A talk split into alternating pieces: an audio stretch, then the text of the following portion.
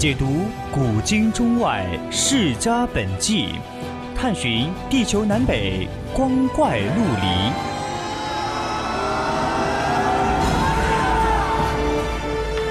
拨开历史迷雾，挖掘未解之谜。大千探奇，秘境追踪，VOC 广播电台百科探秘，为你展现神秘莫测的宇宙进程。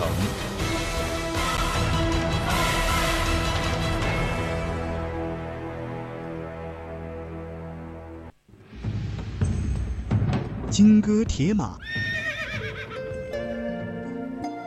闭月羞花。一曲红妆书生见，百转柔情女儿香。叹不完几许英雄泪，伤不尽多少儿女情。名人印记，一古说今。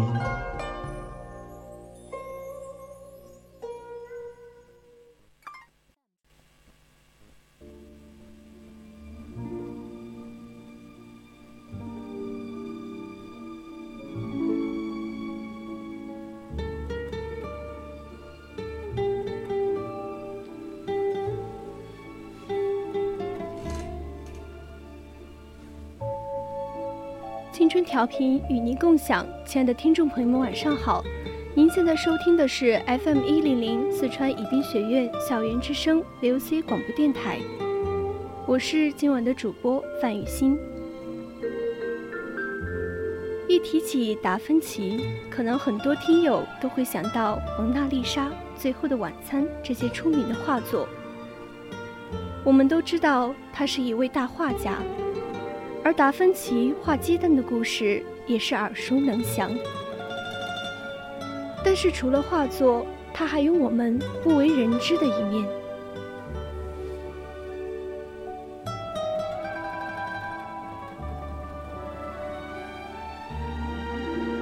他的兴趣广泛，除了在绘画、雕塑和建筑方面颇有造诣之外，平日里还喜欢搞些小发明。人们还曾经从他的手稿中发现了现代的降落伞、直升机以及坦克。可能世界上所有人都知道达芬奇，但是没有人能真正的读懂他。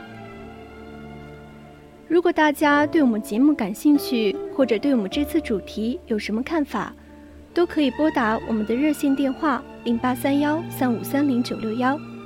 或者加入我们的 QQ 听友群二七五幺三幺二九八，和大家一起讨论。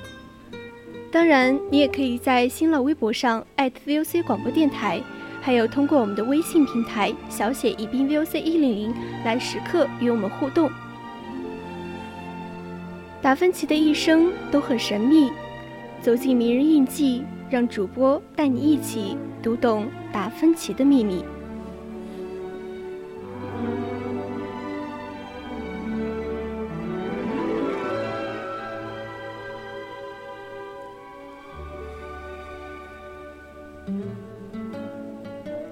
达芬奇是意大利学者、艺术家，欧洲文艺复兴时期的天才科学家、发明家、画家。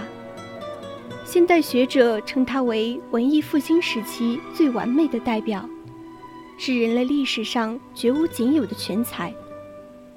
他最大的成就就是绘画，他的杰作《蒙娜丽莎》《最后的晚餐》《人间圣母》等作品，体现了他精湛的艺术造诣。他认为，自然中最美的研究对象是人体。人体是大自然的奇妙之作品，画家也应该以人为绘画对象的核心。他是一位思想深邃、学识渊博、多才多艺的画家、天文学家、发明家、建筑工程师。达芬奇的全部科研成果尽数保存在他的手稿中，甚至连爱因斯坦都认为，达芬奇的科研成果如果在当时就发表的话，科技可以至少提前三十到五十年。一四五二年的四月十五日，达芬奇出生在芬奇的斯托卡纳小镇。当时这个地方是佛罗伦萨共和国的领地。达芬奇的父亲是佛罗伦萨的法法律公证员，因此十分富有。他的母亲卡泰丽娜是农妇，达芬奇是他们的私生子。因此，达芬奇并没有一个真正意义上的姓。关于达芬奇的童年，我们所知甚少。他五岁前和母亲一起居住在芬奇小镇。他的父亲和一名十六岁女孩结了婚。他很喜爱达芬奇，但很早就去世了。达芬奇十六岁时。他的父亲和另一名二十岁的女子结婚，并且直到第四次结婚后，达芬奇的父亲才有了合法的子嗣。关于达芬奇的童年过往已成历史疑案。十六世纪文艺复兴时期的传奇作家兼画家乔尔乔瓦萨里，记述了这样一个故事：一个当地的农夫。做了一个盾牌，请达芬奇的父亲皮耶尔在盾牌上作画。儿子达芬奇在上面画着一个吐着火石的怪兽。这张画栩栩如生，令人觉得十分恐怖。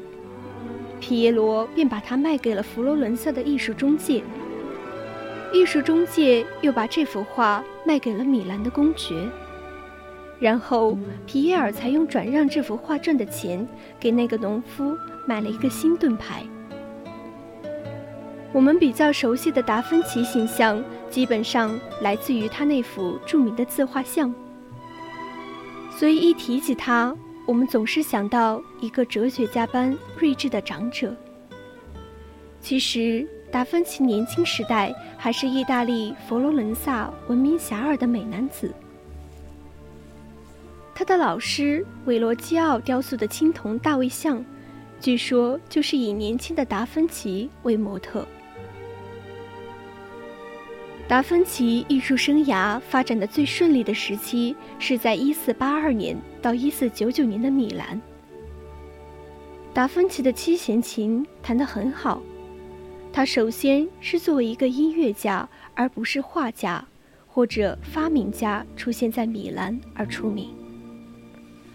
这期间，他的绘画作品并不多，但其无与伦比的才能却极受米兰大公的青睐。一五零零年，达芬奇回到佛罗伦萨，并开始创作《蒙娜丽莎》。《蒙娜丽莎》运用了透视法等多种绘画方法。这之后，达芬奇再去米兰。并继续服务于米兰宫廷。一五一三年移居罗马，罗马对于达芬奇来说并不是很讨人喜欢的地方。他在那里做了短暂的停留，见到了米开朗基罗和其他当时在罗马的艺术家。但这时他并没有显露他任何的艺术天才。他在那里基本上是研究一些类似于魔法的小把戏，以至于罗马人当他是巫师一类的人物。一五一六年，达芬奇赴法国，最后定居昂布瓦斯。达芬奇晚年极少作画，潜心科学研究，去世时留下大量笔记手稿，内容从物理、数学。到生物解剖，几乎无所不包。他一生完成的绘画作品并不多，但件件都是不朽之作。其作品具有明显的个人风格，并善于将艺术创作和科学探讨结合起来，这在美术史上是独一无二的。艺术界一般将其创作活动分为早期。和盛期两个阶段。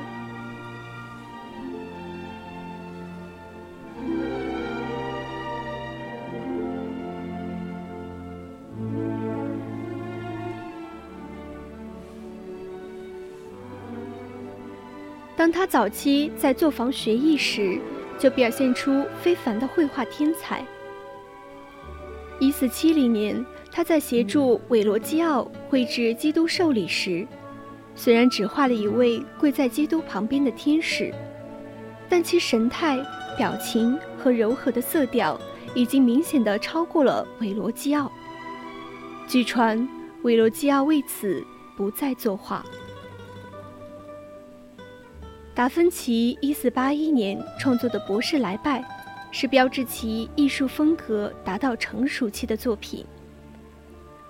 这幅画虽然由于他动身去米兰而没有完成，但从原稿上可以看出，其构图和形象塑造所显示的艺术创新，大大超越了他的老师和同辈。他所采用的色调幽暗的画法，使人物形象。从阴影中突出，突破了传统绘画明晰透露的特点，预示着文艺复兴时期的到来。一四八二年，达芬奇来到米兰，应圣弗朗切斯教堂的邀请，绘制祭坛岩画《岩间圣母》。这幅画现藏于卢浮宫，而《最后的晚餐》。也是他在这一时期的创作中最负盛名之作。在人物布局上，他一反平立于泛桌的形式，将基督独立于画面中央，其他门徒通过各自不同的表情和手势，分别表现出惊恐、愤怒、怀疑、剖白和慌张的情绪。这种典型的性格描绘突出了绘画的主题，它与构图的统一效果互为补充，堪称美术史上最完美的典范之作。一五零三年，他一面着手为市政厅绘制壁画《安吉里之战》，一面创作《蒙娜丽莎》和《圣母子与圣母安娜·圣约翰》。这两幅画与施洗者圣约翰一起，成为他极为珍爱的作品，始终带在身边。晚年移居法国，也不离左右，最后遗存巴黎。达芬奇晚年被法法兰西国王邀入法国，并给予了他至高的接待，将其安置于克鲁克斯庄园，并不时去请教。一五一九年五月二日，年事已高的达芬奇因病逝世。据说他是在赶在的法兰西国王怀中咽下了最后一口气。上天有时将美丽、优雅、才能赋予一人之身，令他之所为无不超群绝伦，显示出他的天才来自上苍。而非人间之力。达芬奇正是如此，他的优雅与优美无与伦比，他的才智之高可使一切难题迎刃而解。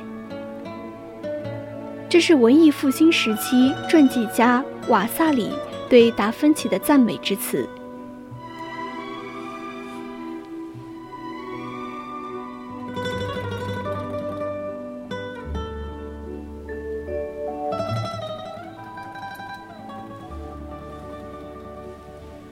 既然我们说到达芬奇是一位全能王，那就不得不提他在除绘画以外的其他领域方面非凡的造诣。最初，人们学习科学知识，也只是学习像圣经一样的亚里士多德理论，只相信文字记载。而达芬奇反对把过去的教义和言论作为知识基础。他鼓励人们向大自然学习，到自然界中寻求知识和真理。他认为知识起源于实践，应该从实践出发，通过实践去探索科学的奥秘。达芬奇的这一实验工作方法后为后来哥白尼、伽利略、开普朗、牛顿、爱因斯坦等人的发明创造开辟了新的道路。在天文方面，达芬奇对传统的地球中心说持否认的观点。他认为地球不是太阳系的中心，更不是宇宙的中心，而只是一颗围绕太阳运转的行星。太阳本身是不运动的。达芬奇还认为，月亮自身并不发光，它只是反射太阳的光辉。而他的这些观点提出早于哥白尼的日心说，甚至在当时，达芬尼就可能在幻想利用太阳能。在物理学方面，达芬奇重新发现了液体压力的概念，提出提出了连通器原理。他指出，在连通器内，同一液体的液面高度是相同的，不同液体的液面高度不同。液体的高度与它的密度成反比。十五世纪，他最早就开始了物体之间摩擦学理论的研究。他发现了惯性原理，这一原理后来为伽利略的实验所证明。他还认为，一个抛射体最初是沿倾斜的直线上升，在引力和冲力的混合作用下做曲线位移。最后，冲力耗尽，在引力的作用下做垂直下落运动。达芬奇强调力学和数学同样是自然科学的基础，他还研究过许多的力学问题。他根据实验和观测得出，重力沿它和地心相连的直线下落，下落的速度同时间成正比。在静力学方面，他严格确定了力矩的概念。他已知道力的平行四边形法则，在用这一法则研究重物沿斜面运动中，他正确的得到了摩擦力的定义。在流体力学方面，他总结出河水的流速从河宽的河道的宽度成反比，并用这一结论说明了血液在血管中的流动。达芬奇甚至曾经设计出最初级的机器人。达芬奇赋予了这个机器人木头、皮革和金属的外壳，他用下部的齿轮做驱动装置，由此通过两个机械杆的齿轮，在与胸部的一个圆盘咬合，这样机器人的胳膊就可以挥舞，可以坐或者站立。在很早之前，达芬奇就对当时的四轮马车表示了不满。在他的科学世界中，很早就有了机动车的影子。既然是机动车，就要考虑动力问题。达芬奇在机动车中部安装了两根弹簧，以解决这个问题。人力转动车的后轮使得各个齿轮相互咬合。弹簧绷紧，就产生了力，再通过杠杆作用将力传递到轮子上。此外，乐器、闹钟、自行车、照相机、温度计，达芬奇曾有过无数的发明设计，而这些发明设计在当时如果发表，足足可以让我们的科学世界进程提前几百年。最为奇妙的是，达芬奇还设计了一套方法以做心脏修复手术。为了认识人类自身，达芬奇亲自解剖了几十具尸体，对人体骨骼、肌肉、关节以及内脏器官进行了精确了解和绘制。令人惊讶的是，当年达芬奇连人体循环系统的工作原理都没有。更为神奇的是，2005年，一名英国外科医生还利用达芬奇设计的方法做了一个心脏修复手术。达芬奇在生理解剖上取得的巨大成就，被认为是近代生理解剖学的始祖。他掌握了人体解剖的知识，从解剖学入手，研究了人体各部分的构造。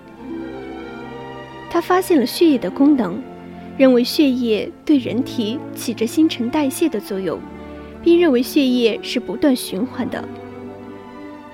后来，英国科学家哈维证实和发展了达芬奇这些生理解剖学的成果。达芬奇曾称自己没有受过书本教育，大自然才是他真正的老师。为了认识自然，认识自己，这位文艺复兴时期的天才不遗余力地探索着。数百年后，后人在感慨达芬奇的智慧成果同时，也会揣测，这样一位世间仅有的奇才，是否作为一名穿越者？存在于历史之中，真相不得而知，但至少他的成就是不可否认的，而他的存在已经成为文艺复兴时期乃至整个历史上不可磨灭的光辉。